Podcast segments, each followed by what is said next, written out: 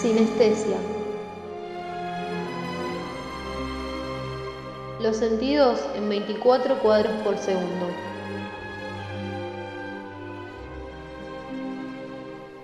Hola amiguites, hoy hablamos de una película que a pesar de ser de 2015 ya se convirtió en un clásico del cine de acción.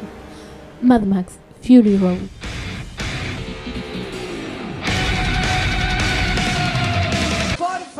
Los de la corneta, que dejen hablar. El loco Max vuelve en la cuarta entrega de esta posapocalíptica saga, pero la verdadera protagonista es Imperator Furiosa, interpretada por Charlize Theron.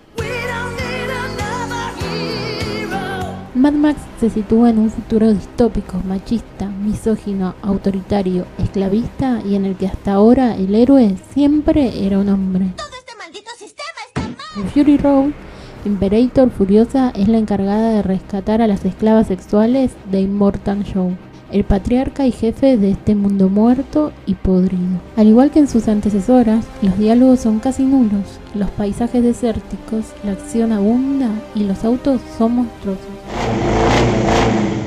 Pero Fury Road se diferencia por sus colores saturados y por la presencia femenina que es clave. Las violaciones estuvieron siempre presentes en este mundo, pero es aquí donde se les hace frente y se lucha en primera persona por la igualdad de derechos. El feminismo también se encuentra detrás de pantalla.